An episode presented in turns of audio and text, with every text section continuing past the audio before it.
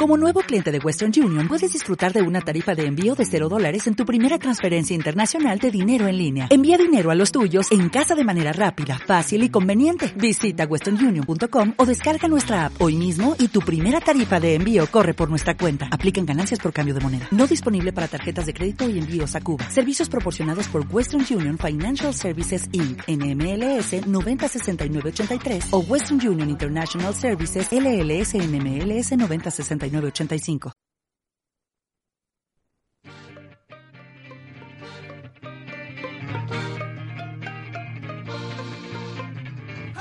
El fútbol nacional e internacional, la actualidad del deporte desde la banca.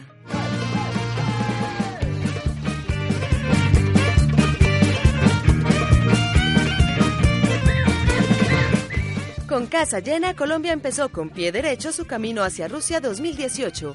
Con goles de Teo y Cardona, la tricolor se impuso a Perú. Monumental batacazo en Buenos Aires. Sin Messi y sin Agüero, quien se lesionó a los 20 minutos, Argentina cayó dos goles por cero ante Ecuador. Con idéntico marcador, el campeón de América venció en casa a Brasil. Toda la información de eliminatoria solo aquí, en Desde la Banca. Con 30 puntos y un partido menos, Atlético Nacional cabalga en la punta de la Liga Águila. Medellín, tras una nueva derrota, sigue perdiendo posiciones y ya es octavo en la general. El Blanco Blanco pegó primero en la aplazada semifinal de la Copa Águila. Venció como local un gol por cero al equipo cardenal. Juan Carlos Osorio, nuevo técnico manito. Jefferson Duque a portas de firmar con Pachuca. Jürgen Klopp es el nuevo adiestrador del Liverpool. Por incumplimiento en obras, Tolima no realizará los Juegos Nacionales. Empieza desde la banca. Conduce José David Duque.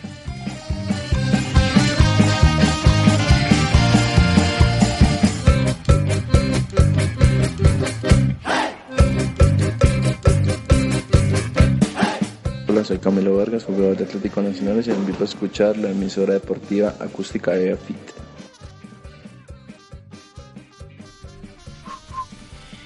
Muy buenos días, tardes o noches para nuestra multitudinaria audiencia. Por supuesto. Que se suma a esta la emisión número 28 desde la banca a través de la emisora web de la Universidad de AFIT.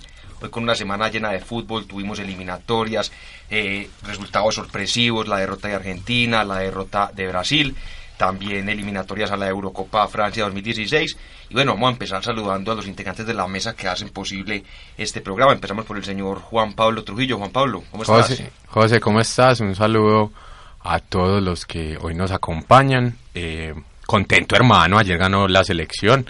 No, no jugó un destacadísimo partido, pero creo que se empieza con un triunfo y eso es importante.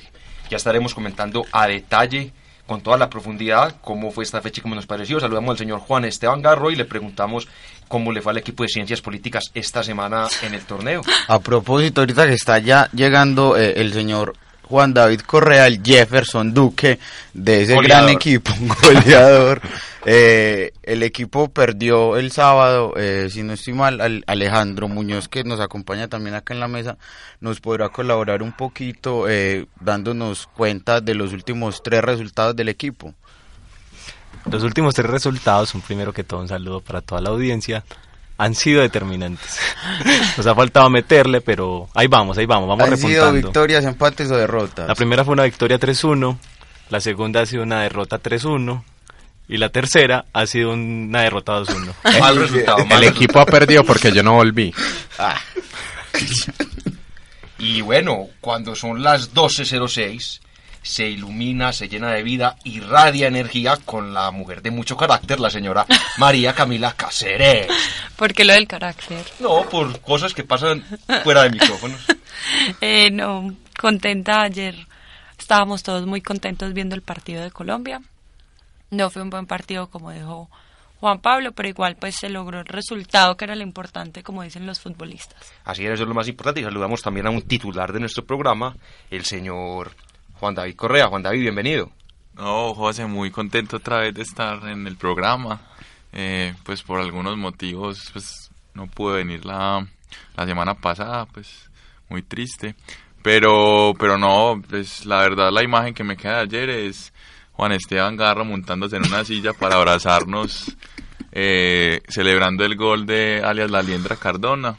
Entonces, Vos también te montaste en la contentos, silla. contentos porque celebramos en conjunto, eh, como colombianos, pero como amigos y, y estuvo muy bacano. Ahorita analizamos un poco. Qué lindo ese comentario. Muy bonito, muy bonito. todavía Y bueno, estamos señores, nosotros. vamos a Muy empezar, poético. vamos a entrar en materia. Ayer empezaron pues las eliminatorias para Rusia 2018 con resultados sorpresivos. Por un lado, cayó Argentina por primera vez como local desde Como local. aquel 5-0 frente a Colombia. 2-0, ¿cierto? Eh, dos goles por cero, así es. Ecuador es el tercer equipo que logra ganar allá en el Monumental. Lo había logrado Colombia, lo había logrado también Brasil y ahora Ecuador con un magnífico comienzo. También tuvimos otra sorpresa por el lado de Brasil. Perdió contra el campeón de América, contra Chile, allá en Santiago. 2-0 también. Dos goles por cero, así es. Eh, Uruguay por primera vez logró ganar en el Siles Suazo de La Paz. 2-0 también. Así es. Y bueno, vamos a empezar, vamos a empezar con lo que decía el señor Teófilo Gutiérrez tras el partido de Colombia contra Perú. Bien, contento, creo que hicimos un gran esfuerzo todos en base al equipo, a la selección. Eh, lo forzamos mucho para desgastarlo en el primer tiempo. Ellos sintieron el ahogo en el primer tiempo y bueno, creo que eh, también tiene que ver la función del equipo, eh, mover la pelota de un lado a otro y bueno, y forzarlo, ganar los duelos. Creo que ahí fue el detalle y ahí fue donde ganamos el partido. Y bueno, comenzamos, vamos a empezar a preguntarle a nuestros integrantes cómo vieron el partido. Yo hago un pequeño comentario y quisiera hablar con eso. Eh, Colombia, en mi opinión, lo vi un poco quedado físicamente ayer. Es más, me pareció extraño que terminaron más cansados los jugadores colombianos que los mismos jugadores peruanos, de pronto encalambrados. Y bueno, vamos a ver a ver qué opinan de eso. El señor Juan Pablo, ¿cómo vio el partido? Eh, me parece simpático. Teo tiene como ahí como un acento entre argentino y costeño, es bastante simpático. Le va a ir sumando el que ya, portugués. ya atenuado, ya atenuado el argentino. Es que cuando está- tenía muy, muy Cu- acentuado. Cuando está en Barranquilla lo, ha- lo, lo difumina un poquito. El partido, eh, de pronto yo creo que sí le costó físicamente a, a- a los jugadores. Se esperaba que Perú eh, sufriera las inclemencias del clima. No fue así. El, eh, Perú apretó todo el partido, estuvo peleando los duelos. Yo creo que la ausencia de James pesó, la ausencia de Magnelli Torres también pesó, pero en términos generales el, el- el equipo no se vio tan mal.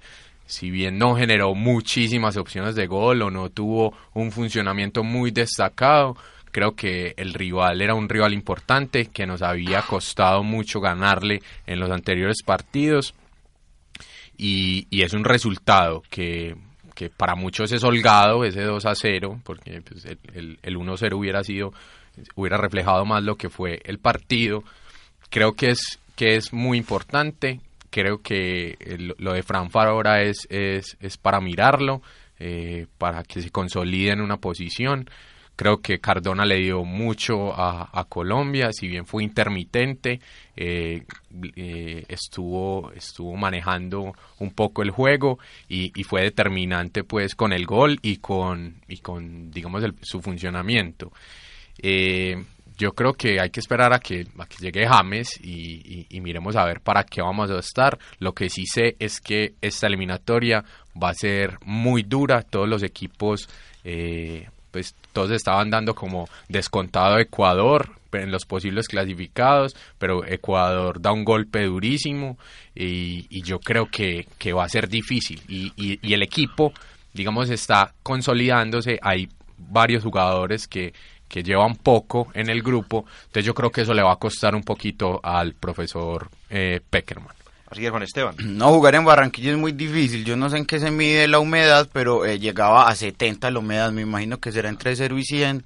No sé la escala específicamente, pero entre 70 de humedad y 32 grados centígrados de temperatura.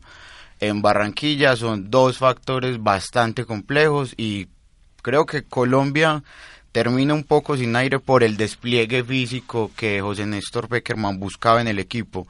Eh, todo el tiempo estuvieron corriendo, todo el tiempo estuvieron eh, presionando, quisieron tener siempre la pelota, como lo decía Teo, que para mí fue la figura del partido.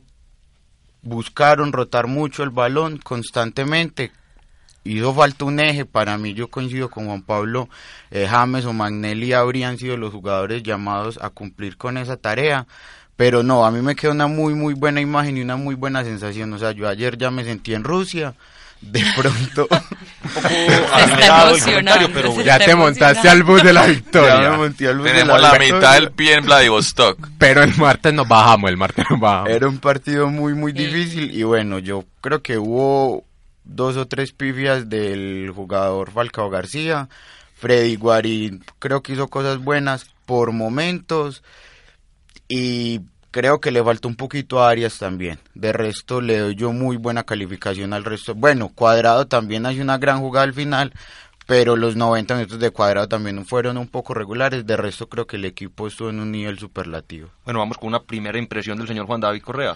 No, pues la verdad, a mí me gustaría como desmitificar un poco el asunto de que el calor re- redunda en el beneficio de la selección Colombia. O sea, desde hace mucho tiempo esto no incide en lo absoluto si Colombia le va mejor en Barranquilla o no. Quizás por el apoyo del público tenemos un plus, pero el calor es para los dos. Eh, si, si el onceno jugara todo en Barranquilla, jugara en el Junior de Barranquilla, quizás esto tendría bueno, pero todos estos jugadores juegan en Europa y en, y en ciudades con climas diversos, entonces creo que hay que desmitificar el, el asunto de que la, la humedad y todo eso es exactamente lo mismo para tanto No, para no puede Perú seguir siendo para- argumento, No pues. puede, ser- puede seguir siendo argumento. Bueno, lo segundo, el equipo se, eh, se manejó muy bien, pues tácticamente. Eh, la defensa estuvo muy sólida. Eh, yo creo que lo único que le criticaría al equipo es que sí se vio, de, digamos, en parte partido en, en los tres cuartos de cancha por, por el hecho de que no había un conector, un enganche demasiado claro, digamos, porque, digamos, Cardón y Cuadrado pueden fungir, hay veces se pueden poner la 10, pero eso es, eso es cuando menos, porque ellos, ellos no son 10, ninguno de los dos es 10. Eh, ellos, ellos son buenos ofensivamente, pero que ya no, no, no, no, no es el link que, que necesita el mediocampo, digamos, con la, eh, para conectar con la delantera. Lo que diría uno en esa teoría de redes, un nodo intermediador. Exactamente. Dios mío, como la tenés incorporada, Juan Esteban. Entonces, digamos, Cardona, Cardona es muy bueno atacando, pero, pero es que Cardona no es 10 y nunca lo ha sido. Y tiene, pues, tiene una pegada excelsa, como, como nos lo demostró ayer, que casi hace un gol finalizando el primer tiempo. Y no, yo creo que me alegra mucho pues por pues por Edwin Cardona, pues que, que quizás le tienen una crítica mayúscula por provenir pues del equipo más criticado del fútbol colombiano. Más odiado. Más odiado del fútbol colombiano. Pero, eh, y creo que los delanteros también operaron muy bien. Teófilo Gutiérrez haciendo siempre esos desbordes, esos pivotes y esas, esos desdoblamientos de marca que son tan importantes, digamos, en el ataque. Y no, yo creo que un 2-0 es un resultado muy bueno en, en este clásico andino, porque ese es nuestro clásico, pues nosotros creemos que el clásico nosotros es Argentina y Brasil, no, el clásico nosotros es Perú y históricamente así lo ha sido. Y de hecho ellos nos tienen una ventaja histórica de partidos, creo que es bueno para seguir descontando también en, en la tabla histórica. Así es, vamos a preguntarle a Alejo, nuestro invitado, a ver una primera opinión del partido. Yo vi un equipo cortico. Eh, a diferencia de muchas selecciones Colombia que he visto, ese equipo era corto, habían transiciones defensa-ataque muy buenas, vi a los, a los delanteros defendiendo y subíamos bien escalonados. Siempre hubo respaldos, habían muy buenas marcas, nunca dejamos un jugador solo y habían buenas diagonales. Inclusive el gol que le anula a Navaca es una muy buena diagonal.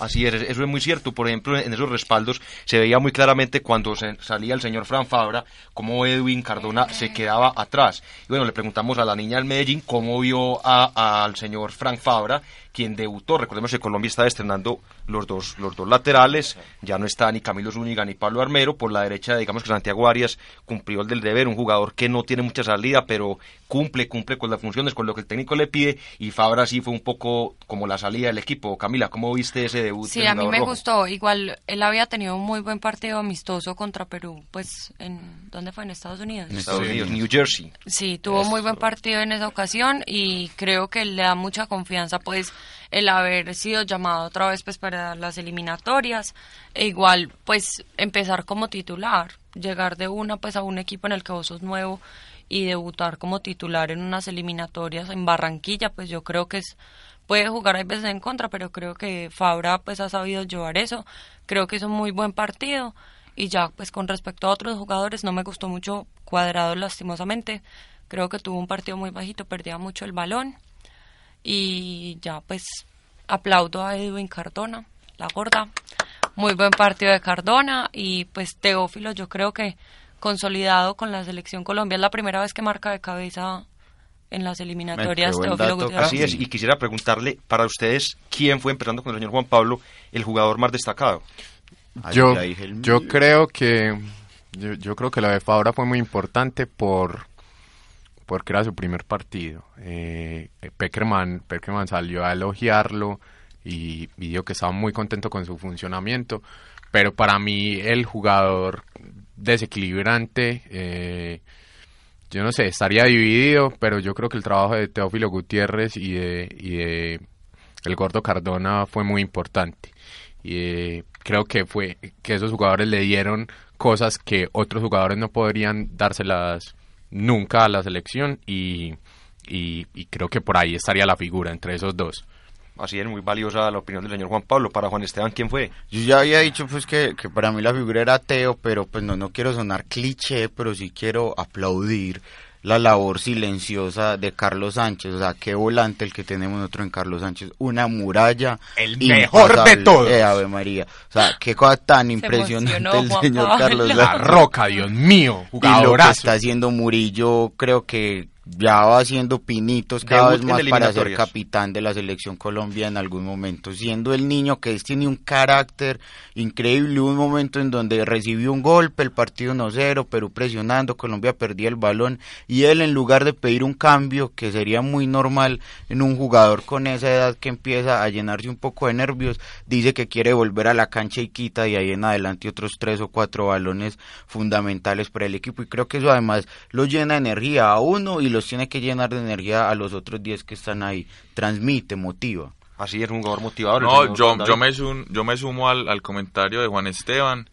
Eh, Murillo está haciendo pinitos para ser capitán. A mí me parece que la figura de capitán es esencial para el desenvolvimiento de un equipo y, y, digamos, la, la unidad que se pueda generar en él. La verdad, a mí me, me pareció muy extraño y no me gustó en lo absoluto, lo digo sinceramente, que Guarín fuera el capitán de la selección Colombia, porque, tampoco. Porque de hecho pues, él, él no ha sido una persona que aglomere, digamos, Él no- el no espíritu, constante, el espíritu de la selección Colombia. Murillo, de, de la Copa América, cor- recordemos que el único que se salvó prácticamente El la que hizo Copa, el gol que hicimos. pues, la Copa América hizo fue. Murillo, claro, y nos hizo, nos ayudó a la vendetta de la venganza contra Brasil, digamos, de lo, que- de que lo- del partido del Mundial, pues que habíamos perdido, ¿cierto? Pero digamos que la figura del capitán ya hay que ir empezando, digamos, un revulsivo a pensar en... Y el central, digamos, que lo hemos tenido siempre ahí como un referente, pues porque hemos tenido grandes capitanes en esa posición. No solamente Yepes, sino Iván Ramiro y, y- y varios más. Pero entonces, como jugador destacado, Juan, ¿a cuál quisieras El hablar? No, eh, creo que el, el- el partido descollante de, de Ervin Maravilla Cardona, pues es, es, es increíble. Con y sus además, iluminaciones. y además que es El- también la prim- el primer partido de titular, si no estoy mal, que él tiene en un partido oficial con la selección Colombia. Entonces, hay que se, pro- que se vaya preocupando James Rodríguez de porque de pronto ahí tiene un, un buena, una buena una buena competencia. De pronto Cuadrado es el que tiene que preocupar. Bueno, a mí me gustó, no un jugador, me gustaron cinco. Ah, juepucha. Pero, pero, digamos, Alejo, No, no, no. digamos dos. José, no, esa línea de cuatro que tenía Colombia atrás me encantó. Pues esa, esa línea de cuatro no pierde un balón, le da mucha seguridad al equipo. David Ospino con un trabajo impresionante. Sí. Es un arquerazo. Impecable. Las veces que fue exigido, respondió sin ningún problema. Y- Hay y- un y- cierre que hace un mano a mano que saca La un que balón también fundamental. Y, por y- arriba. y eso le da ya confianza a los volantes y a los delanteros para poder jugar, dedicarse a jugar fútbol, a cambiar de sector, cambiar laterales, hacer diagonales, porque tenemos una defensa sólida. De pronto lo que le falta al equipo de ciencias políticas, hombre lejos, era una defensa sólida. Yo creo que Yo sí. creo que sí. Que se traigan a Murillo a estudiar ciencias políticas a FID. Bueno, Camila, ¿a qué jugador quisieras destacar? Eh, jugador que quisiera destacar, Edwin Cardona.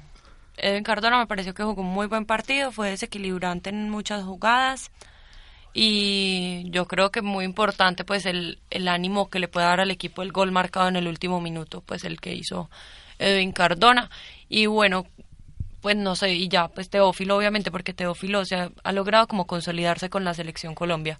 Yo eh, sí quiero como el memorial, el memorial de agravios y es bueno, Vaca es un gran delantero, no lo niego, pero se perdió entre los centrales, pues Sí. Vaca no ganó por arriba nunca y cuando ganó muy cerquita del arquero, pues o sea, se comió Le pues, pegó con la para mí nariz. esa opción sí, como que le pegó en la cara y entonces el balón salió para cualquier lado. Dice que el sol no lo deja ver en, en la jugada. Esa La jugada del cabezazo claro que tuvo. Eso es Sí. lo que argumenta, pero lo de Jackson Martínez, o sea, ayer no fue ni la tercera opción. O sea, entra Fabián Castillo al minuto 90 y me parece, sí, a mí me tiene muy triste lo Ya que pasa con conversaremos también un poquito de lo de Jackson. Alejo quería decir algo. Bueno, yo creo que si vemos el trabajo de Vaca, no se vio mucho porque las cámaras no lo enfocaron mucho, pero es un trabajo silencioso. Siempre que Teófilo iba por el balón, él corría a la otra banda. Y es llevarse el defensa. Es como en el gol que hace el Cardona, cuando Falcao entra, se lleva todo, todo el, del- se lleva todo el defensa. Entonces los dos defensas se distraen con Falcao, no es la opción de pase más segura, cambio el sector y, y mató al defensa. El defensa no tenía nada que hacer. Pero yo me pregunto si Jackson no tendrá claro también los movimientos de un 9 para distraer a la defensa. No, para mí Jackson es mucho mejor jugador que Vaca. Pues indudablemente. Yo creo que son distintos jugadores. Así es. Son distintos jugadores. No, y yo lo único que quería pues destacar de lo de, de Edwin Cardona es qué frialdad se necesita para pegarle de esa manera en el último segundo Qué a- para definir. O sea, ya se había acabado el tiempo. es Estaba que- muy incómodo también. No, exacto, y es lo que lo que hemos dicho con Juan Pablo muchas veces, que él aire. juega en el Metropolitano como si estuviera jugando en Campo Amor, si estuviera en el Tricentenario, En la cancha de Careperro. O sea, él no, le, él no le importa, juega como en el barrio y eso y eso hace falta en un, equipo tener como a un jugador que todavía esté pensando en la dinámica barrio, pues Di María, pues en Argentina o ese tipo de jugadores se necesitan. Yo la verdad sí estaba nerviosa. Cuando dieron la, pues, la formación, incluso lo estaba hablando con, con Garro ahí afuera donde estábamos viendo el partido. Porque los dos, por ejemplo, pues este Cuadrado y Cardona, los dos son jugadores por, pues en el término muy patadura, son pues son faltoncitos. Entonces uno decía, nosotros dijimos allá afuera, no fijo, alguno de los dos va a tener mínimo la amarilla. Bueno, en mi, bueno, en mi opinión, el jugador más destacado fue el señor Cristian Zapata. Muy sólido en la defensa. El primer gol nace de un doble cabezazo en el área, donde él se la baja al jugada señor preparada. Teófilo Gutiérrez y uno lo veía cuando se devolvía con una facilidad increíble, como le quitaba el balón a los delanteros peruanos. Una velocidad realmente impresionante. Y bueno, vamos a ver qué opinó un invitado de siempre del programa, el señor Sebastián Botero, sobre el partido de la Selección Colombia. Eh, un resultado muy importante. Siempre empezar ganando un torneo tan difícil como eliminatorio es, es fundamental para cualquier equipo y más de local. Creo que la formación del equipo tuvo una característica que no le permitió tener juego de posesión, porque sobre todo la parte de volantes eh, fue conformada por jugadores que hacen fútbol muy directo. Entonces hubo muy poco juego colectivo y eso nos desgastó mucho en la parte física porque perdíamos la pelota muy rápido y creo que Perú hizo un trabajo muy ordenado, muy táctico, fue muy inteligente porque sabía que iba a ser un desgaste muy grande por el calor y fue mucho más criterioso con la pelota. De hecho, yo creo que el resultado es un poco injusto con Perú y, y el resultado haber sido un empate, creo que hubiera sido mucho más justo. Pero obviamente es mucho mejor corregir desde, desde la victoria y creo que también hay que eh, señalar que Colombia defensivamente hizo un buen, buen trabajo. Me parece que los cuatro atrás tuvieron un nivel parejo, hubo unas fallas que pudieron haber sido goles de Perú, pero creo que en términos generales se comportaron bien. En la mitad sí nos faltó mucho, creo que nos falta mucho juego asociado, no hay una idea clara de, de lo que quiere hacer Colombia con el balón, dependemos mucho de la individualidad. Eh, afortunadamente en una pelota quieta y ya al final del partido, después de haber sufrido mucho porque nos costó mucho eh, defender el 1-0, eh, encontramos la tranquilidad con el 2-0 de Cardona. Igual tenemos que entender que son muchachos muy jóvenes, algunos están empezando la eliminatoria y no es fácil acomodar un equipo que, que apenas se conoce. Es una, es una renovación de la nómina y creo que siempre va a ser importante comenzar ganando. Bueno, muchas gracias al señor Sebastián Botero, un concepto muy claro. Y le quería preguntar al señor Esteban Garro a propósito de un comentario de Giovanni Hernández ayer, que decía que a Jackson Martínez le hace falta cariño la selección Colombia. Por ejemplo, se, se veía, no, y eso lo decía, por ejemplo, ustedes, no sé, de pronto por la bulla donde estamos viendo el partido no se veía, pero la tribuna desde el principio del segundo tiempo estaba coreando el nombre de Falcao, Falcao, Claro. Falcao, Falcao, y a Jackson nunca, como, como, que, como que no se le siente ese amor. Y fue muy curioso, yo no sé si lo hizo por respeto también a Jackson y a su trayectoria, no meterlo en el minuto 90 y meter otro delantero que no tiene ningún tipo de recorrido con la selección. Jackson, para Peckerman, vemos que es un jugador que como que lo lleva por cumplir, porque está en el Atlético de Madrid y sería raro que un jugador en ese equipo no lo llevaran, pero no es un jugador al que le tenga confianza. ¿A qué creen ustedes y por qué se debe eso, Juan Esteban? No, yo lo único que creo, José, es que Jackson no es tan bonito como Falcao. Y es más negrito. Sí. creo que eso le ha los- costado. digamos Más que tiene las bemboncito. facciones muy marcaditas. Más bemboncito. No, y lo maxilofacial, lo maxilofacial en cierta medida lo afecta bastante. Un hombre en- con una quijada contundente, diríamos. Pero entre Zapata y Jackson no hay mucha diferencia. y a Zapata sí lo ponen. Pero no hay tantas alternativas pues para tener en lugar de Zapata, en cambio pues eh, en lugar de Jackson, sino yo creo que eh, el cariño del que habla Giovanni Hernández eh, puede pasar por ahí precisamente, pues no no es tan fácil eh, querer a alguien que estéticamente no es del todo agradable, creo yo, piensa el señor José Néstor. Así es, el señor Juan Pablo tiene algún Tan comentario él. sobre eso. Yo creo que Jackson, Jackson estamos pronto, yo creo que lo estamos arriesgando y creo que lo vamos a perder en algún momento. Porque yo creo que uno estar en un nivel tan grande y venir a la selección y no ser tenido en que no la cuenta, confianza. creo, creo que es, creo que es muy difícil para un jugador de, de esa talla. Creo que ha sido muy humilde pues en seguir viniendo y, y seguir luchando y ojalá, y ojalá siga así porque yo creo que en algún momento le tiene que llegar la oportunidad. ojalá. Ojalá la aproveche Eh, cuando le llegue. Desafortunadamente, Jackson Martínez eh, está en un momento en que tenemos sobrepoblación de delanteros y todos en un excelente nivel. Entonces, yo creo que, que por eso que por eso le ha costado un poco a, a Jackson. Y, y ya son más gustos del técnico. Los, los, los cinco delanteros que tiene eh, son muy buenos todos y cualquiera de ellos podría ser titular. Entonces, creo que ya son más, más gustos de, de Peckerman. No, de pronto es porque con la cumbamba es como, es más proclive de pronto, No, es más proclive de pronto ¿cómo a cometer fuera de lugar, pues porque pues está una quijada por delante. Entonces, no, la verdad, a mí me parece, a, a mí no me gustó un gesto de ayer y es que Falcao estaba solo, Haciendo senta- sentado pucheros. haciendo pucheros. Y claro, respaldado, Quiero- digamos, por la turba que ¿Qué lo estaba dijeron, qué coreando. dijeron todos ayer cuando mostraron Eh, esa escena? Ay, estoy haciendo puchero. Y, y es que uno con pucheros, uno no se gana la titular en la selección Colombia. Hay que demostrar con creces que uno tiene, digamos, el nivel para, para pertenecer a ella. Jackson Martínez está en el nivel más, más grandioso de su carrera deportiva y como dice Juan Pablo, ya estamos, estamos potencialmente perdiendo un jugador.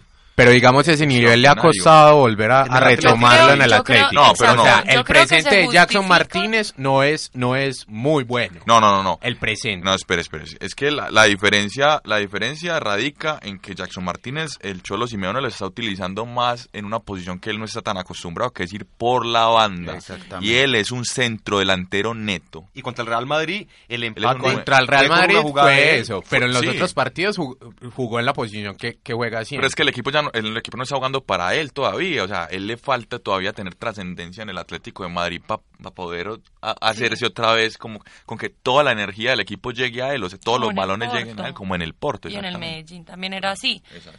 O sea, yo estoy de acuerdo con lo que dice Juana y además me parece que de pronto Peckerman se puede como justificar con eso, porque él no ha marcado realmente con el Atlético de Madrid, pues en, en, en oficiales. Igual que Falcao. Yo creo que lo que es- Y está- ah, no, sí. y además... Falcao sí marcó, tiene un gol oficial. Jackson también tiene uno. Jackson también. No, oficial no. Sí. Sí, no, sí. oficial Pues en amistosos. No, no se acuerdan con el Atlético. Sí. La pared que hizo, distancia. que remató Que entró- con el pie izquierdo, eso entró fue y mismo lo en un balón por la liga. No, Es pero no. balón- Un balón por la- Ah, eso fue en la liga. partido por la Ah, liga. bueno, bueno. Yo creo, creo que no, pero bueno, no estoy segura. Eh, igual me parece que Falcao es un, pues no sé, no me parece un jugador bueno, no me parece un jugador que en este momento deba estar en la selección Colombia. Es que En no, este no entiendo por qué Prefiero a debe Morelos, estar ni siquiera, sí, no entiendo ni siquiera, no, pero, Amena. Pero no entiendo por qué, ni siquiera pues porque está convocado. O sea, es un jugador que en este momento no tiene absolutamente nada que ofrecerle a la selección Colombia y lo ha demostrado en amistosos, en Copa América, porque le han dado la oportunidad. Y mucha gente dice, no, es que a Jackson no le va bien en la, en la selección. pero es que tampoco...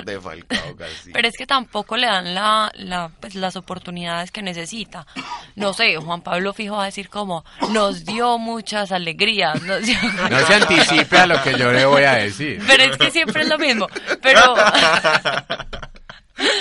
y pues e igual en ese pues en este momento él no está no nos está dando esas alegrías, no, pues no creo que va a estar en ese momento en la selección Colombia. Yo creo, yo creo que Camila está siendo muy severa, pues diciendo que Falcao no, no, no puede, no puede hacer, no puede, no le ofrece nada a la selección. Yo, yo creo que Falcao sí le puede ofrecer cosas a la selección, incluso desde, desde cosas extrafutbolísticas. Falcao fue eh, eh, es el goleador histórico de la selección. Es el goleador histórico de la selección y no, es muy, muy importante para ese grupo. Para ese grupo, es, ese grupo estaba conformado por, por digamos en torno a Falcao. Y él es una figura él es una figura muy importante para ese grupo. los pero que se no pero espera un momento un momento se empiezan a volver a, a volver un momento. varios. Incluso por eso incluso por eso eh, eh, su religión su él es muy determinante. Todos todos los jugadores todos los jugadores siempre salen y hacen declaraciones muy buenas de Falcao dicen que lo apoyan ciegamente. Él es el él es el referente de la selección. Entonces yo creo que que para, para ser titular no está, por supuesto que no, pero creo que una eh, convocarlo, así sea para que no juegue, para que esté en el grupo, creo que creo que no, yo creo que deberían darle la oportunidad a las personas que en verdad estén bien. ¿Quién está mejor que Falcao en ese momento? Mucha gente, sí, pero no, pero no, pero no, pero no, Juan Fernando Mucha gente, sí, pero Jefferson Duque. ¿qué representa, ¿qué representa, ¿qué representa Jefferson Duque para el fútbol mundial? ¿Qué representa, ¿qué representa Juan Fernando Caicedo para el fútbol mundial? guardemos, guardemos las proporciones. Por es que una cosa es ser delantero, una cosa es ser delantero y otra cosa es lateral izquierdo. Son dos posiciones completamente distintas. pero pues cualquiera puede tener Pero son igual de relevantes. Cada una tiene su pues, la Armero también era un Camila, si una persona no está de acuerdo contigo, no, no, no para nada. El, señor Juan Esteban quería, el, señor Juan Esteban quería decir algo para que vamos avanzando, que tenemos muchos partidos y mucha información. Eso, para, para ir cerrando este tema, creo que Jackson está aprendiendo dos o tres cosas nuevas con el Cholo. Lo están volviendo también un delantero diferente, creo que eso viene a complementar y él sabe que va a tener el lugar de nueve apenas haya aprendido esa idea de equipo que quiere imprimir en él el Cholo Simeón. El señor Juan David nos quería decir algo para irnos con Diego. no sabía que después de la teoría heliocéntrica de Copérnico ya el falcaocentrismo pues se había impuesto digamos en nuestra órbita cósmica de Colombia. Goleador eh, histórico. Me perdí. Si es, si es por el comentario, entonces listo. Entonces traigamos a Arnoldo el Guajiro y, y la Gambeta Estrada y a todos ellos, pues otra vez, porque fueron muy importantes en el momento. En este momento, Falcao no es relevante para la selección Colombia en modo, en, el, en táctica, en estrategia, en nada. Entonces, yo me sumo al comentario de Camila. En este preciso instante donde Falcao vuelva a coger nivel en el Chelsea, Claro que hay que convocarlo, hay que convocarlo y bienvenido, pero no por el hecho de ser goleador histórico y ser el referente, entonces tenemos una obligación moral con él cuando futbolísticamente no le está aportando lo mismo. Bueno, vamos con lo que dice el compañero Diego Velázquez sobre el partido de ayer. Yo quiero escuchar eso. Pues hombre, referente al partido de la selección Colombia, me parece que tuvo un buen desempeño, me parece que hubieron jugadores que resaltaron más y unos que resaltaron menos. Destaco mucho el trabajo de Cardona, que a pesar de ser un jugador que está siendo llamado recientemente, eh, está mostrando un buen desempeño y el partido lo mostró, que jugó muy bien. También desempeñó mucho el trabajo de Teófilo y de Vaca, que hicieron una buena dupla de ataque. Pero sí siento que en el medio campo estaba más bien perdido el juego, sobre todo por el juego de Guarín, que el juego de Guarín no fue muy bueno hay que entender que Guarín es un jugador más de ataque y en la selección esperan que sea más defensivo. Entonces pienso que no es una posición como muy apta para él. Eh, también me parece que el desempeño de Carlos Sánchez fue bueno, pero pero le faltó, le, le faltó mucho en la entrega, él tiene carencias de entrega del balón. Eh, me parece que el trabajo de la defensa fue muy bueno y el de David Ospina, como casi todos los partidos, pues es impecable. Eh, me gustó, me gustó el desempeño y pienso que pienso que si se sigue jugando así, con ganas, con, con gratitud hacia un país, se puede clasificar al Mundial y darnos muchas alegrías en Rusia 2018. Bueno, muchas gracias a Diego, quien se le notaba en su voz de pronto los tragos de más. Una voz aguardentosa. Tras el, tras el partido de ayer, y bueno, vamos a hablar de otros, festejos. de otros partidos. Empecemos por el partido de Bolivia contra Uruguay. Primera vez que Uruguay gana ya en el Hernando Suiles de La Paz. Eh, Siles, perdón, no Suiles, parezco de Saragusto yo acá. Cada ocho días. Con, con dos goles de, de defensas. El señor Godín, compañero de- del señor Jackson Martínez. Crack. Y, y Y mi otro primo. gol de, del señor Cáceres, el estrella Ferraris de la Juventus de Turín. quien ayer, quien ayer en ese gol que hizo parecía un delantero más. Uno lo ve como está ubicado y uno- jamás pensaría uno que es un central. Realmente una victoria muy importante para Uruguay y un comienzo de eliminatorias muy triste para Bolivia que le veo cara de que va a ser la cenicienta. Recordemos que a ese equipo le renunciaron dos de sus máximas figuras porque y uno de ellos le había prestado plata a la federación para que el equipo pudiera ir a jugar la fecha FIFA en, en No. Estados Unidos. Eh, Juan Pablo. Es verdad, es verdad. Eh, yo, yo quería clarificar unas cosas que ayer, ayer estábamos hablando. Eh, lo de lo la, la única vez que Colombia ha ganado en eliminatorias en La Paz Con Leo. fue con Leonel Álvarez. Y que ayer estábamos hablando de eso, pues le cuento a los oyentes, estábamos con esa duda. Y eh, es, el, la, es la primera vez que gana Uruguay, como vos bien lo decís. Creo que es un resultado muy importante para los uruguayos. Van a llegar motivados con, con- para el partido del martes. Tiene dos ausencias muy grandes. eh, no, no juegan ni Cavani ni Luis Suárez, que son sus, sus más grandes figuras y sus referentes fue un partido, digamos, a, a la uruguaya. Eh, la primera, el, el- el primer gol eh, vino de una jugada, pues, digamos, colectiva. Eh, eso es la excepción a la regla. Pero el segundo gol es una pelota quieta en la que entra Godín solo y, y hace el segundo. Entonces Dieguito, es, Dieguito. es un partido en el que yo creo que Uruguay eh, jugó más eh, a, a controlar el, el tercio medio de juego. Y el error del arquero en el segundo gol perverso. Sí, el arquero el salió arquero a casa sale a mariposa realmente. Nos explique qué es tercio medio de juego. El tercio medio de juego está entre eh, las 16,50, 10 metros más allá y la mitad de la cancha. Ese es el tercio medio de juego. Muchas gracias. Yo le quisiera papá. preguntar a Juan Esteban. Ojo al dato, cuatro empates y seis derrotas había tenido Uruguay en La Paz. Interesante, le pregunto al señor Juan Esteban, ¿será que a Colombia le conviene uno, un Uruguay que viene de ganar en Bolivia o no? Claro. Sí. Uruguay tiene un estilo de fútbol muy definido, tan definido que ha tenido un montón de técnicos en los últimos, no un montón tampoco, pues no exageremos. El, el maestro Lleva eh, buenos lleva años. ahí ya buenos años, está un poquito cojito. Saludos al maestro que nos debe estar escuchando, que se recupere pronto de su piecito. Pero Uruguay tiene un estilo de fútbol muy definido, no va a salir lanzado al ataque, es un equipo muy práctico y muy efectivo. Entonces creo que hay que tener mucho cuidado con las pelotas quietas. Ayer Colombia no se mostró muy fuerte en las pelotas quietas y no es por hacerle fuerza a Jackson Martínez de mis amores, pero creo que un jugador con esa talla y con ese juego aéreo puede aportarle mucho más en ataque y en defensa a la selección el próximo martes que Carlos Vaca, que siendo un gran delantero es un poquito más bajito y esos centrales de Uruguay son muy grandes. No, a Uruguay, a Uruguay se le debe contrarrestar y se le gana es por arriba. O sea, con Uruguay, cuando se juega con Uruguay no es vamos a jugar fútbol lírico con el balón pegado a los pies. Uruguay es puro gañote, pura guadaña. Perrenque. Eso es, son, esos bien, ellos practican el fútbol de las cavernas, pues, son unos trogloditas. Pero les ha funcionado muy bien ese modelo de juego. O sea, Godín, el único que puede contrarrestar cuando yo estoy hablando con Juan Esteban puede ser un Falcao, eh, sí, un Falcao. Vea, pues, lindo. Un Falcao, Jackson, un Falcao, un- sí, un señor, Jackson, sí, un Jackson Martínez. Que lo conoce incluso. Y bueno, y nosotros con Uruguay tenemos unas deudas históricas que saldar muy fuertes. Eh, Nos sacaron del sí, nos 2002 acuerdan- y nos de tres.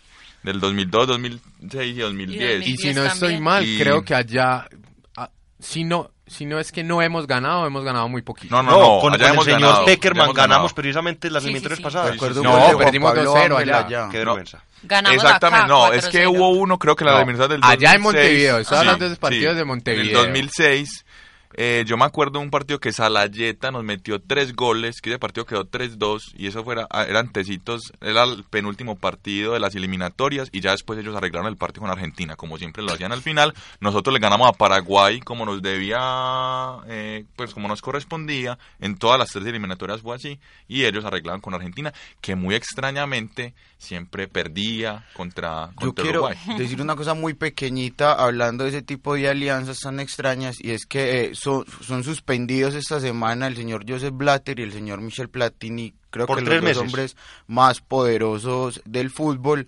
siempre se habían mostrado como no muy cercanos. Lo curioso, hablando de las alianzas, es que lo que empiezan a mostrar estas investigaciones preliminares es que había un cambio monetario entre ambos compañeros, digamos que poco amigos en lo social, pero bastante cercanos en lo financiero. Así es, vamos con una opinión del señor Alejo. Bueno, ese partido contra Uruguay va a ser de alquilar balcón. Los eliminamos de la de la Copa del Mundo en el Mundial pasado y yo creo que eso no, no lo han perdonado. Va a estar un partidito excelente. El partido de ayer unos errores garrafales de Bolivia, el arquero poco seguro por arriba. Tenemos que tener mucha, mucha seguridad los, los cuatro, la, la- línea cuatro de atrás en los tiros libres y un partido muy va a tener que ser un partido muy cerrado, muy cortico, los defensas una transición muy rápida al ataque, marcando todo el tiempo y esperemos que metan a Jackson que es el jugador que puede ser muy determinante por su estatura, bajando balones, metiendo el cuerpo y desde ahí puede estar el partido de Colombia. Y a- hablando de la seguridad, ya que sigue Juan Pablo, eh, mucha seguridad también para el parcial que tienen el martes de 3 a 6. Recordemos que el partido es a las 5 de la tarde, entonces bien seguros con esas respuestas y en dos horas tenemos que salir de eso para que nos encontremos a ver el partido. Tenemos que, que salir rapidito. Yo quería decir algo y es que ayer escuché a algunos periodistas diciendo que si como Uruguay no tiene a, a Cavani y a Suárez, que Colombia estaba obligado a ganarle. No. Y, y- y por supuesto que no. Yo creo que un empate sería, sería un resultado muy valioso por lo que es Montevideo. Yo creo que, que Camila está buscando el dato, pero si no, si no estoy mal, pues si hemos ganado, hemos ganado muy poco. Eh, sería un partido. Acá estaba mirando con Juan David y ah, pues el, el saldo está muy negativo en pues en lo general, no en no está hablando solo en Uruguay, sino en lo que se han enfrentado acá y allá y ha sido muy negativo, pues como 18 derrotas para Colombia y cosas así, o sea, era Estaremos confirmando el dato. Ya lo estaremos confirmando. Bueno, señores, otro partido importante ayer, Venezuela, con un error increíble de uno de los mejores centrales, el señor Vizcarrondo. Ex Once Caldas. Le regaló, mejor dicho, se la puso en tacita de plata, hágalo usted, Erlis. Y el O sea, señor... fue como nuestro compañero Juan David en algún momento. Más o menos, pero no de recordemos ese triste episodio, no lo recorremos. El- y el señor Derlis González elude al arquero y sin ningún problema marca el primer gol para Paraguay, que con- consigue un importante resultado como visitante. Y bueno, ¿algún otro comentario sobre ese partido? Para mí es igual de sorpresiva esa derrota de Venezuela como lo fue la de Argentina. Eh, Paraguay era un equipo que habíamos casi que sacado de, de la eliminatoria. Yo no. Eh, Yo, yo lo tenía muy descartado, la verdad, por, por, lo que, por lo que era el juego.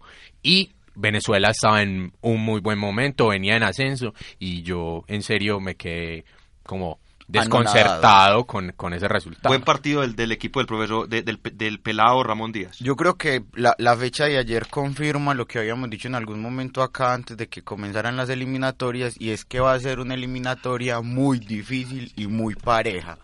Todos los equipos andan en un muy buen nivel. Argentina y Brasil, por supuesto, eh, son los llamados siempre a estar clasificados. Ayer pierden.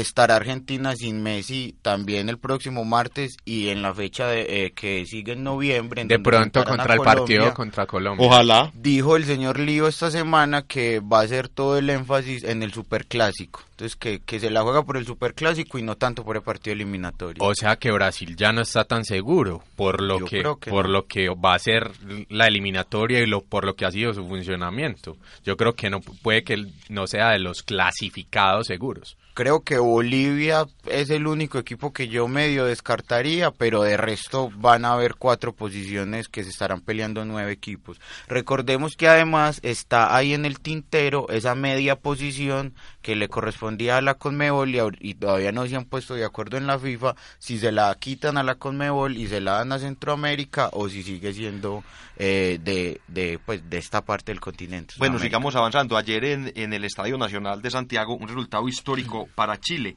Eh, le ganó por primera vez en eliminatorias al equipo brasilero, que nunca, bueno, y Chile no había empezado ganando hace mucho tiempo, especialmente desde el año 75. Un resultado muy importante, como lo decíamos antes. Todos los equipos que han ganado la primera fecha como local terminan yendo al Mundial. Entonces habrá que ver... ya me ¡Vamos, en este Colombia! Habrá que ver... y- Me y- voy a y- aprender ruso. Le va a salir el corazón a Juan Pablo aquí. Entonces, bueno, y por primera vez Brasil pierden eliminatorias ante Chile. Yo les digo, para mí no sería extraño que fuera la primera vez en la historia que Brasil no fuera un mundial. Y recordemos que es el único equipo que siempre ha ido a todos los mundiales. Para mí no sería extraño que no fuera ni Brasil ni Argentina. Resultados históricos. No, Yo creo que Argentina sí va. a ir. Argentina. Yo creo que Argentina y Brasil sí va a ir. también. Yo- Y Brasil también, un pero mundial, No, así- vea, y, hay algo y hay algo muy muy muy sencillo.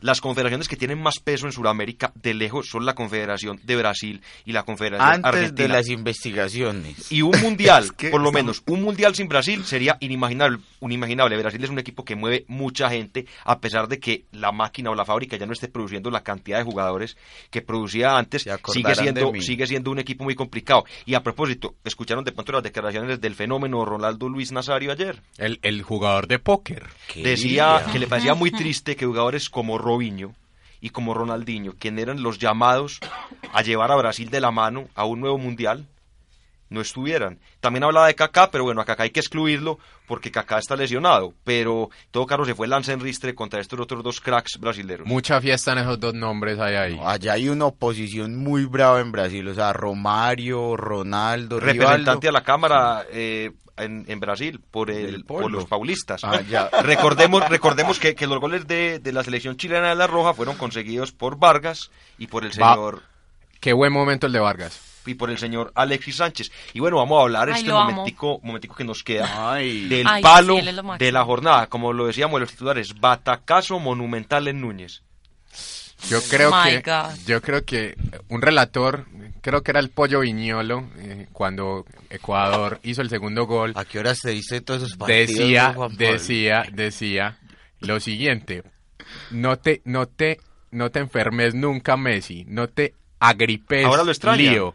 No, porque vieron, vieron que, que, que sin Lionel Messi es muy, di- es muy difícil, porque Argentina sí gira en torno a, a, a Lionel Messi. Yo creo que es no jugador, parece. es su jugador más, es su jugador más destacado y es y, Pero y no lo tiene por querían qué. en la Copa No lo- América. y no lo querían y, no lo Apache, quieren, pero el ahí se están dando Es cuenta. el, es el Falcao. Y el Apache que era el llamado, Falcao de la el, el Apache no que era el, el- el llamado a reemplazarlo, entonces en el minuto 20, tras la desafortunada lesión, un problema muscular del señor Sergio Cunagüero, quien venía de marcar cinco goles en 10 minutos Increíble en la. Premier League, Ex yerno de Maradona. Sí, señor. eh, yerno de Maradona. Ex. Ex yerno, así es. Te Ay. cuento ese Y el papá. ahí con los Y el papá del nietecito. El padre de Benjamín, sí señor. Pero no, ah, pues no lo han De demandado pues por alimentos. Todavía no, todavía A no. Messi sí, están pidiendo 22 meses de cárcel para Sí. Lionel Sí, Messi señor. para su Y Tendrá para el juicio padre. con su señor Así es, padre. recordemos que los Y tuvo goles bebé. de- del equipo ecuatoriano fueron conseguidos por el señor Frickson Erazo, qué buen nombre, ¿no? Qué En el minuto 38 del Es segundo el de Nacional, tiempo ¿cómo es que se llama el y el, el segundo Felipe gol Caicedo. viene en, eh, Eh, a los dos minutos. Marlos. Marlos.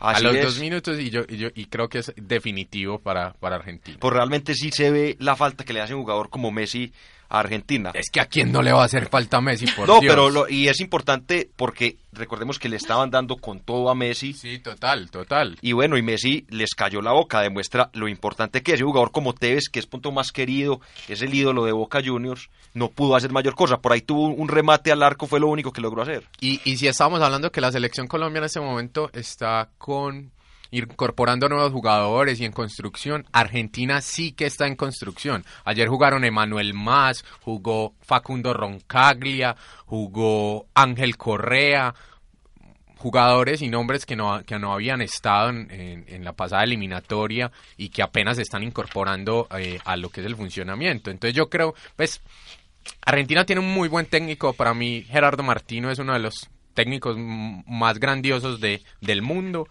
Pero, pero creo que le va a costar eh, incorporar a todos estos jugadores. Indudablemente, vuelvo, vuelvo y repito, ¿a quién no le va a hacer falta a Messi? Si vos tenés a Messi o no tenés a Messi, eso es como el día y la noche, por Dios. Y, y, y, y creo que se están dando cuenta de lo importante que es. Y es bueno para los hinchas que, que tanto lo critican y que les dicen que se nacionalice español y todo ese tipo de cosas y barbaridades, que, que, que se empiecen a, a, digamos, a dar cuenta de lo importante que es Messi. Bueno, señores, eh, recordemos que la próxima fecha de las eliminatorias será el día 13 de octubre a las 3 de la tarde. Martes 13. Martes 13. Ojalá El que, fa- el oja- fatídico. Ojalá que esa fecha cabalística, ojalá que esa fecha cabalística no vaya a resultar negativa para nuestra elección que viajará a Uruguay. Creo que el día de hoy viajaba tras tras el, el entrenamiento que iban a tener los jugadores que no tuvieron acción. El día de ayer viajaba la selección completa. Creo que puede ir Magnelli Torres. Esperemos que Magnelli de pronto, que ayer, le, que ayer le hizo un poco de falta a la selección. La selección ayer no jugó con un 10 definido, pero bueno, ya la otra semana tendremos oportunidad de hablar de eso. También Ecuador enfrentará a Bolivia, un Ecuador Sentada motivado. Peckerman, por favor. se- seguramente con una casa absolutamente llena tras su épica victoria y Bolivia, como ya lo decíamos, un equipo con muchos problemas. Cada vez menos en paz. Paraguay ante Argentina, así es. A, Oh a- my God, a no, Paraguay, perro, no. a Paraguay No. le, va- le va a tocar, le va a tocar demostrar o re- reafirmar esa importante victoria como visitante ante una Argentina que llega dolida. Habrá que ver un partido muy interesante. Muy bueno ese partido. Muy bueno. A las- por el antecedente de la Copa América. A las 3 de la tarde habrá que ponerlos a grabar para poderlos ver bien y poder analizar la situación aquí en nuestro programa. Finalmente, Perú contra Chile, partido muy interesante. Muy buen partido. ¿En el, en el Estadio Nacional o...? En el, en el en Estadio Lima, Lima, Lima, en Lima. Pisco. Así es, esperemos a ver Perú cómo le va. pisco. Un equipo que Qué demostró, rico, ¿no? ahí me parece que Perú ayer el resultado fue un poco, pudo haber sido un poco injusto con Perú.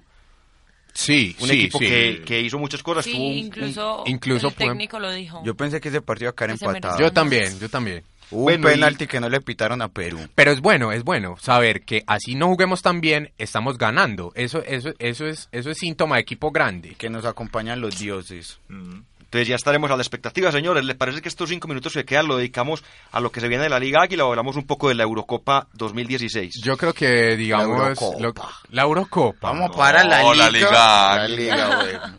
Bueno, entonces hablemos de la Liga Águila que tiene como líder, como lo decíamos los titulares, a Atlético Nacional con 30 puntos y un partido menos. ¿A quién? Atlético Nacional de Medellín. Ah, belleza. qué bonito, me, qué ¿Cómo bonito. suena? Gran Medellín, rendimiento el del señor Rueda. el, el, 71% Que histórico. tuvo detractores en este programa. Sí, Ah, señor. no, Estoy no, mirando ah, a no, uno. no, absolutamente, absolutamente. Lo que pasa es que él no está haciendo nada nuevo, Garrein. Ah, él simplemente puso a los jugadores a jugar en las posiciones que son, sin rotarlos, sin poner a, la gente a desincentivar a los delanteros que hicieran goles, sentarlos al otro partido. No, él simplemente está poniendo a los que son donde son y se trajo a tres refuerzos buenos porque aprovechó la chequera que tenía Nacional y el equipo está funcionando. Ahí perfecto. bajo como Carlos el enemigo, Osorio. como el, como, como hacía el enemigo acérrimo del señor Juan Carlos Osorio, A que poner- por cierto lo confirmaron en. México. Va a ir a la poner de selección nueve a Rafa manita. Márquez. Va a ir a Ah. poner de nuevo a Rafa Márquez. y como lo decíamos también en los titulares, Y va a ir al mundial, estoy seguro. suena, Ah, pues está conchudo, si no. a puertas de firmar Tan contrato el señor Jefferson Duque con el equipo Pachuca. No. Personalmente, personalmente me el, duele, el, el reemplazo de Germán Cano. me duele por Atlético Nacional Ay, no. porque pierde un jugador Se jugar Pero- con Germán pero- Cano, pero- mírale el lado. Este tipo, este tipo, este tipo entró en crisis. Este tipo entró en crisis. No, pero, ¿Cómo vas a tirar esa perla así? tan pero me alegra Con pero esa realmente, frialdad. realmente antes de darle la palabra a Juan Pablo me alegra por el jugador recordemos que para No, que ase- ¿cuál alegría el no, me- jugador? me alegra No, por el no. jugador para que asegure su futuro No, ¿cuál futuro? y para que si vaya a tener alguna alguna otra lesión que sabemos que es un poco propenso ha tenido ya varios problemas con las rodillas que de pronto económicamente esté un poco más asegurado Yo creo que es difícil. Yo creo que es difícil, José, que esa, que esa negociación se concrete por lo que justamente estás diciendo, por las lesiones que tiene Jefferson Duque. Es un jugador que tiene tres operaciones de rodilla, que, que, tiene, está, si no estoy mal, si no me equivoco, está cerca de los 30 años y, y, y no creo que, que un equipo vaya, vaya a comprar, a menos que vaya a préstamo o algo así, pero no creo que vaya a comprar sus derechos deportivos. Los mexicanos necesitan gastar plata, o sea, esos equipos gastan plata parejo y pues se llevaron a Mena. No, y el peluche chará. No, ojalá, ojalá, ojalá pues, por Jefferson, pues, ojalá, Cano, pero... Cano no, también no. está en ese equipo, Germán y está Cano. lesionado del ligamento A mí me Sí. parece que Jefferson Duque trasciende más quedándose acá que yéndose para allá. Porque acá es ídolo, la gente lo, lo ama, lo, lo idolatra siempre en el, Lo aguanta en el también. estadio. Lo aguanta, si se lesiona la gente lo aguanta. ahí lo estaremos esperando Ahí ¿Ya sí. marcaste la foto? La que compraste esta semana de Jefferson Duque. ¿Cuál foto, hombre? Para poner en tu habitación. Ah, sí, ahí la tengo presente. Bueno, claro. señores, se nos va acabando el, El tiempo. Vamos a empezar con los datos de cierre. El dato boxer. plus ultra, como el descachado ese del querubín, que no lo, no lo, no lo tiene aquí el señor Juan Pablo. Máxima, Trujillo. máxima. Hoy le traigo, hoy le traigo con los datos desde la banca, hoy le traigo a- al señor Miguel Hernández, el poeta español, que digamos fue célebre y lo hizo célebre para las nuevas generaciones, Joan Manuel Serrat, cuando hizo, eh, es- musicalizó Qué algunos de sus poemas. Eh, el señor era gran aficionado al fútbol, eh, tenía un equipito que se llamaba el Gilabert y tiene una, les, les dejo una recomendación, tiene un, un- un poema que se llama Elegía al guardameta, que le dedica a, a- a un portero de un equipo que le gustaba a él. ¿A cuál, Juanpo? Eh, no sé, la verdad, no sé. Bueno, el dato de cierre de nuestro compañero Juan Esteban. Eh, Juan Esteban, ¿algún dato? esta te la cobro. No. Bueno, ya, mientras la van cobrando, vamos con el dato de cierre de Alejo, agradeciéndole su presencia el día de hoy. No bueno, tiene- Alejo al parecer creo que no tiene, creo que Yo no tengo tiene dos dato. daticos. Rápidamente, Camilita. Yo tengo dos. Bueno, es la primera vez que en un mismo día pierde Alemania, Argentina y Brasil. Brasil. Nunca había pasado. Y el otro es que desde que Cristiano Ronaldo empezó a jugar con Portugal, Portugal. hace 12 años, tenía los el país, sí, esta selección ha clasificado a cuatro de cuatro Eurocopas y a tres de tres mundiales. Algo nunca Crack. antes visto porque antes la- el rendimiento era del 21% únicamente. Saludos a todos los que nos están acompañando. Así es, y como no, te- tenemos tiempo para decir los nombres porque ya nos están haciendo caras, nos vemos la otra semana después de las 12 del día con toda la información de las eliminatorias y del fútbol mundial. Los ¡Vamos, mucho, Colombia! abrazo.